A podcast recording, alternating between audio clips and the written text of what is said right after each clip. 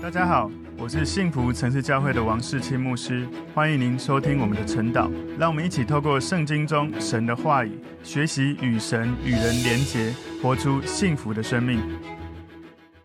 大家早上，我们今天早上一起来看晨祷的主题是金钱的奥秘。金钱的奥秘，我们一起先来祷告。主，我们赞美你，谢谢你透过今天神的话语，帮助我们要学习在神的家中能够认识神的真理。透过认识耶稣基督与神交流，明白金钱的奥秘，活出神的真理，也让更多人能够认识你。感谢主，奉耶稣基督的名祷告，阿门。我们今天要晨祷的主题是金钱的奥秘。梦想的经文在提摩太前书三章十四到十六节。我指望快到你那里去，所以先将这些事写给你。倘若我单言日久，你也可以知道在神的家中当怎样行。这家就是永生神的教会，真理的柱石和根基。大哉敬前的奥秘，无人不以为然。就是神在肉身显现，被圣灵称义，被天使看见，被传于外邦，被世人信服，被接在荣耀里。所以，我们今天要来看提摩太前书第三章哦。在提摩太前书第三章里面，他的第一节到第七节，保罗在告诉提摩太要。谨慎选择有合乎条件的人来做教会的监督。第八到第十三节，保罗提醒提摩太要谨慎选择合乎条件的人做执事。所以一到十三节在讲监督执事的这些条件哦。十四到十六节，保罗提醒提摩太要学习在神的家中行事为人一些基本的原则。今天主题金钱的奥秘，我把它分两个重点哦。第一个重点是保罗写信给提摩太的原因哦。保罗写信给提摩太的原因，我们刚刚有讲到哈，从一到十三节，保罗在告诉提摩太拣选监督、拣选执事的条件。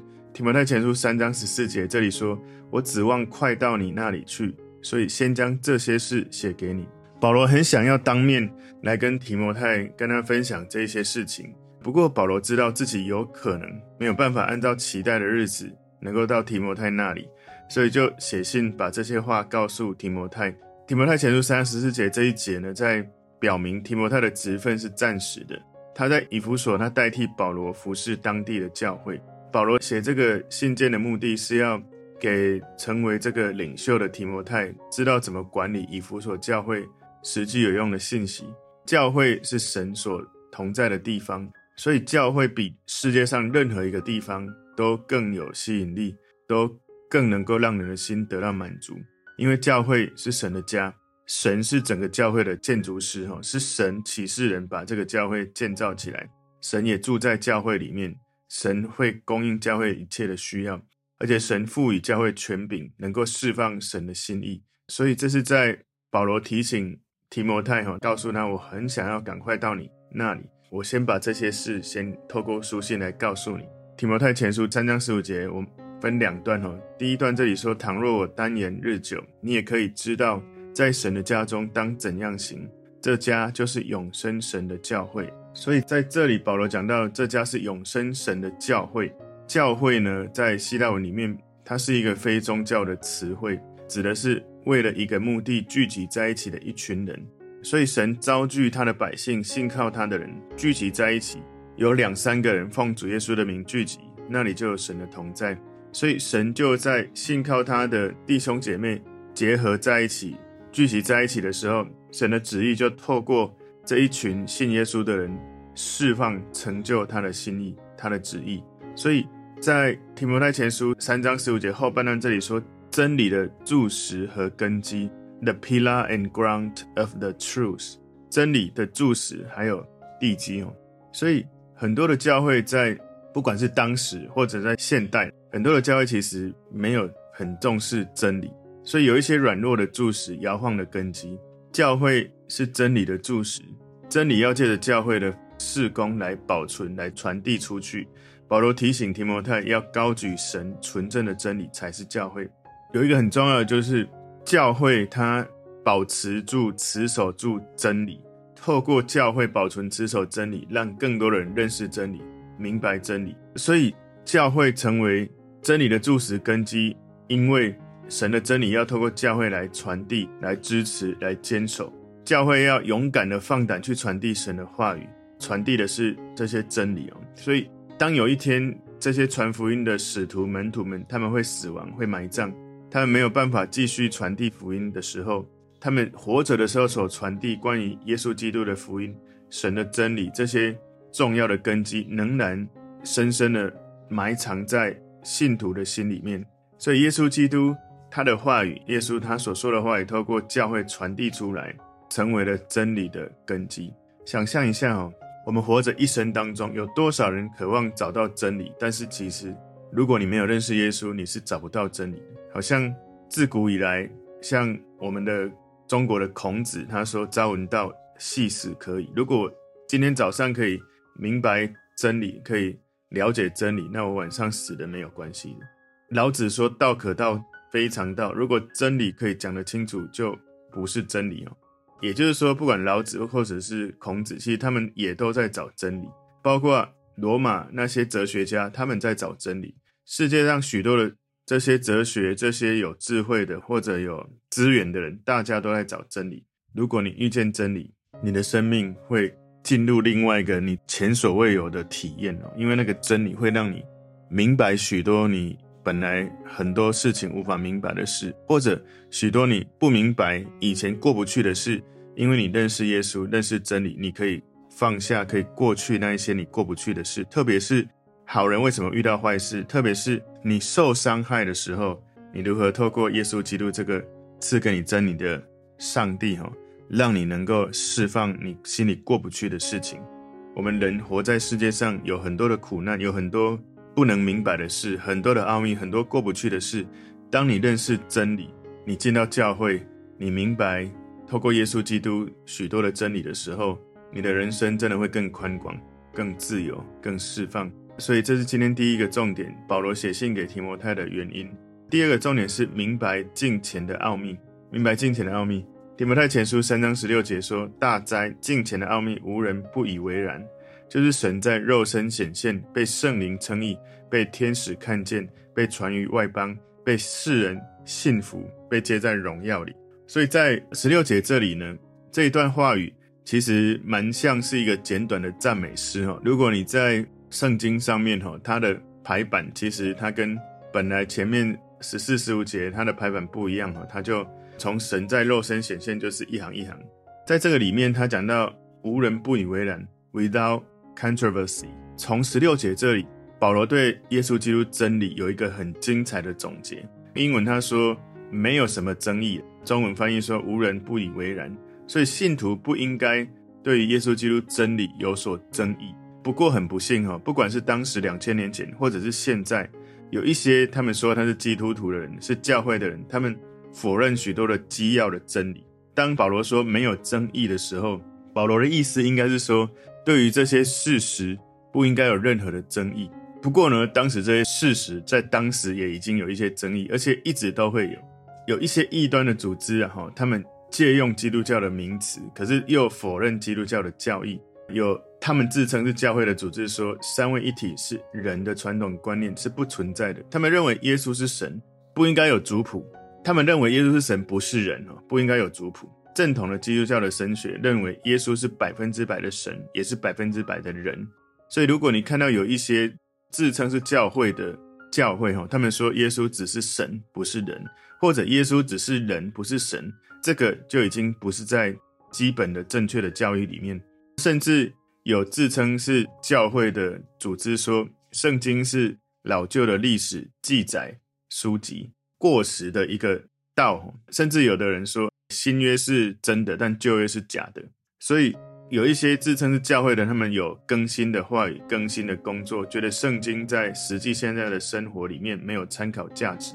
所以不管是哪一些组织哈，如果你发现他们的教义跟使徒信经不一致，大部分就是异端。其实，在使徒信经很清楚地告诉我们，耶稣是三位一体的神，他是童贞女玛利亚所生，然后。他来到这个世界为我们死，然后他死了之后复活，他升天，所以他是完全的神，是完全的人。圣经呢是基督教唯一的一个经典。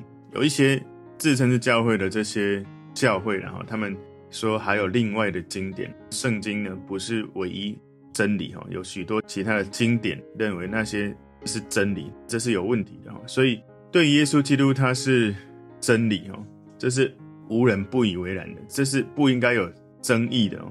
接下来保罗继续就在讲了这个下面的描述有关耶稣基督，他说神在肉身显现，耶稣基督他道成肉身来到这个世界，他是圣子，他是三位一体神的。第二个位格。对了，有一些异端，他们也说神不是三位一体的神。他们说耶稣或者圣灵不是神，只有上帝是神，只有天父是神。事实上，你从圣经里面，也从许多的经典的这些解经的学者里面，其实已经解释很清楚：耶稣基督、圣灵、上帝，他们是三位一体的神，而耶稣他是圣子，是三位一体的第二个位格。耶稣他是有神性，是有人性的，因为他是完全的神，完全的人。所以你看到神在肉身显现，一直到被接在荣耀里，这六个小句子里面哦，有规律的在写作下来。所以有人认为这是一首古老的赞美诗，可能也许早期的教会他们用这个有在当成诗歌在唱。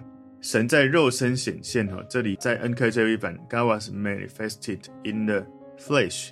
所以，透过人的肉身，神彰显在这个世界，这样子人就可以知道说，其实我们所经历的，神知道。接下来下面说被圣灵称义，我们可以了解到哈，可以知道耶稣他不是曾经有罪，后来被称为公义，而是他本来一直就是公义的，他在神的面前是完全称义的。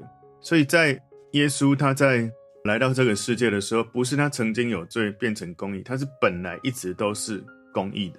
如果你从彼得前书三章十八节看到他说，因基督也曾一次为罪受苦，就是义的代替不义的，为要引我们到神面前。按着肉体说他被治死，按着灵性说他复活了。所以耶稣本来就是公义的，他来到这个世界代替我们这些不义的，能够成为公义。接下来下面他说被天使看见。天使对于耶稣在地上的服事，在教会中的这些事工很感兴趣哦。在很多的情境之下，耶稣被天使看见。在马可福音一章十三节说，他在旷野四十天，这是耶稣哈，受撒旦的试探，并与野兽同在一处，且有天使来伺候他。你有看到哈？天使来到耶稣面前来伺候他。然后在路加福音二十二章四十一节到四十三节说，于是离开他们约有扔一块石头那么远，跪下祷告说：“父啊，你若愿意，就把这杯撤去；然而不要成就我的意思，只要成就你的意思。”有一位天使从天上显现，加添他的力量。所以保罗提到这一点，要显明在基督信仰伟大的地方，因为暂时比人更高贵的天使，对于耶稣在地上的服事充满兴趣。天使他不会在哲学的社团当中盘旋，至少圣经没有记载哦。不过天使他在基督里面看见的神的属性是他们从来没有看过的。也许有一些正义的属性，你会看到权柄，看到智慧，看到能力，但是呢，你没有从一些正义的属性里面看到爱跟谦卑、温柔跟怜悯。不过你从耶稣他的生命里面，你可以看到。耶稣充满神的公义，充满神的智慧、权柄、能力。耶稣充满神的慈爱、谦卑、温柔跟怜悯，在神的属性里面，在耶稣基督身上完全的释放出来。接下来他说，被传于外邦，被世人信服。所以保罗他全心全力要去完成神给他的托付跟使命，他投入在外邦人当中传递耶稣基督，让更多人能够信主。所以神在人心中创造信仰的。方式是透过信靠耶稣，阅读神的话语，聆听神的话语。对很多人来说，神用这样的方式跟人沟通是一个奥秘。许多人都觉得说啊，神真的会跟人沟通吗？原来人可以跟神交流。你知道，在我们过去的传统信仰里面，我们大部分在拜拜啊，哈，我们传统信仰就是用把杯哈，就是那个把杯，看看是不是把杯有成功。通常是这样哈，没有成功就一直把杯到成功为止。其实这就是几率的问题。这其实不是在交流，你真正的跟神交流，是你祷告的时候，你内心、你的身体、你的心里，你都会感受到神真实的在跟你连接。甚至你领受那个神告诉你的话之后，你在你的实际生活会结出一个美好的果子。包括你品格的成长，包括你生命的生产力，包括你遇到问题，你从神领受的启示，你得到的智慧，你带来的不可思议的解决的能力。神真的会跟人沟通吗？自古以来有太多例子是非常的清楚，这是一个奥秘，很大的奥秘，可是是一个无可争议的事实。神透过教会，他把他的同在降临在人当中，所以教会要持续的在外邦当中去传递耶稣基督。最后这里说被接在荣耀里，这一节经文提醒耶稣他的升天哦，在路加福音二十四章五十一节这里说，正祝福的时候，他就离开他们，被带到天上去了。在这段经文也告诉我们，耶稣为我们所成就的工作。希伯来书一章三节说，他是神荣耀所发的光辉，是神本体的真相，常用他全能的命令托住万有。他洗净了人的罪，就坐在高天自大者的右边。所以，耶稣被接在荣耀里。从希伯来书一章三节，我们看到他为我们所成就的工作。即使是现在，他可能不是以人的状态在人间，不过他现在在天上为我们。代求，他被接到荣耀里面，他在父神旁边为我们代求。约翰书二章一节，这里告诉我们说：“我小子们呐，我将这些话告诉你们，是要叫你们不犯罪。若有人犯罪，在父那里，我们有一位中保，就是那义者耶稣基督。耶稣他现在在天父身边为我们代求。”所以耶稣他被接升天，被接在荣耀里面，因为他成就他所在这地上的工作，为我们上了十字架，为我们赎罪。如果耶稣没有完成他在这地上的服事，他不会进到他的荣耀。所以耶稣用复活的身体升天，他的身体保留着他对我们永远的爱跟印记，手脚上有钉痕，他的身体有伤口，他为我们所遭受一切苦难，这些痕迹在他的身上。所以保罗提到基督徒的品格，对于耶稣的描述，让我们了解我们品格转变的关键，是因为我们看见耶稣基督。保罗在哥林多后书三章十八节说：“我们众人既然敞着脸，得以看见主的荣光，好像从镜子里反照，就变成主的形状，荣上加荣，如同从主的灵变成的。”所以，如果你常常看着耶稣，遇见耶稣，默想耶稣，有一个很自然。你的生命会被影响的，就是你看着他的荣耀，那个荣耀会照在你身上，你的灵里面会被主的灵触摸转化。所以，当你专注仰望耶稣的时候，耶稣他的品格、他的属性会转化我们的生命。所以，为什么我们在信仰里面生命会不一样？因为重点就是你跟耶稣有美好的关系。所以在今天的主题“敬虔的奥秘”，我们看到两个重点：第一个，保罗写信给提摩太的原因；第二个重点是明白敬虔的奥秘。信仰它是一个实际，你可以跟你所相信的神可以对话、可以连结、可以在爱里面交流的一个信仰。所以基督教如果用一个字来描述，叫做爱，两个字叫做关系。如果你有一个信仰，但却没有关系，事实上可能你只在追求一个超自然的力量。不过你有一个信仰，你有领受到爱，你有学习到怎么去爱人，也真的去付出爱，你有在跟神的互动，在这个信仰里面的神互动。有一个美好的连结跟关系，那个明白敬虔的奥秘是你接受耶稣、认识耶稣、跟耶稣交流，所以你就会发现，不管你在几岁，你看着圣经，你都会发现，你每一年看圣经，你都会有，就算是一样的内容，你的生命会被提升到新的一个境界，你的生命永远可以透过神的话语，透过跟耶稣的交流，更深的明白敬虔的奥秘，更深的了解许多人生问题的解答。求神帮助我们在这些神的话语当中，更多提升我们的智慧，明白许多的奥秘。我们一起来祷告，主，我们赞美你，透过今天神的话语，帮助我们了解敬虔的奥秘。求主，你透过今天神的话语，更多的让我们在与神交流当中，与耶稣交流当中，更深认识耶稣，持续活出认识耶稣基督的生命。主，我们赞美你，奉耶稣基督的名祷告，阿门。